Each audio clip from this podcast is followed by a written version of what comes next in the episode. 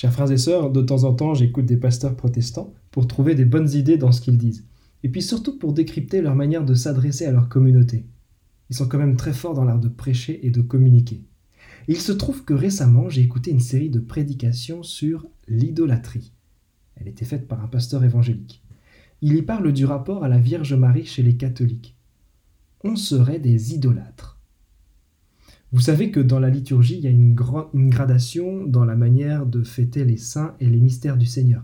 Tout le monde n'est pas au même niveau parce que tout le monde n'a pas la même importance. Le plus haut degré habituel, c'est le dimanche parce qu'on y fête la résurrection de Jésus. Et ça, c'est quand même le cœur de notre foi.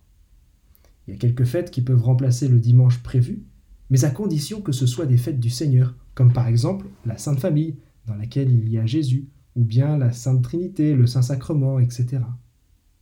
S'il y a une grande fête qui tombe sur un dimanche et qu'elle ne concerne pas directement le Seigneur, on la décale à un autre jour. Sauf qu'aujourd'hui, c'est encore une fête de la Vierge Marie, et on la fête quand même un dimanche. On commence l'année avec elle. Alors, on est idolâtre ou pas? Aujourd'hui, c'est bien Dieu que nous fêtons. Cette fête se nomme Sainte Marie, Mère de Dieu. On fête Dieu qui a choisi de naître comme chacun de nous par une femme. Et on honore cette femme, Marie, qui a consacré tout son être à cette noble tâche d'enfanter Dieu. La question de la conception et de l'enfantement de Jésus n'est pas une question de gynécologie. Si Marie est vierge avant, pendant et après l'accouchement, c'est parce qu'elle est immaculée de tout péché par une grâce particulière de Dieu qu'elle a reçue par anticipation. Quand on regarde la généalogie de Jésus dans l'Évangile selon Saint Matthieu, on peut remarquer qu'il a de grands pécheurs parmi ses aïeuls. Il nous montre par là qu'il vient restaurer l'humanité obscurcie par le péché. Par contre, pour naître, il choisit de donner la grâce du salut à la personne qui le portera, celle qui sera la nouvelle Ève, la mère de l'humanité rachetée. En fêtant Sainte Marie, Mère de Dieu, on peut contempler le mystère de l'incarnation, le mystère de Noël qu'on fête depuis une semaine, et on peut aussi contempler en Marie l'image de ce qu'on est appelé à devenir à la résurrection de la chair. C'est au concile d'Éphèse en 421 que Marie a été proclamée Mère de Dieu.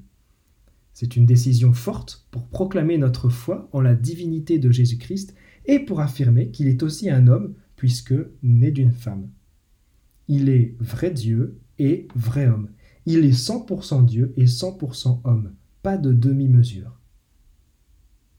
Donc est-on idolâtre quand on prie la Vierge Marie? La réponse est dans le cœur de chacun. Si on est dans l'intention de l'Église, on adore Dieu à travers la vénération de la Vierge Marie.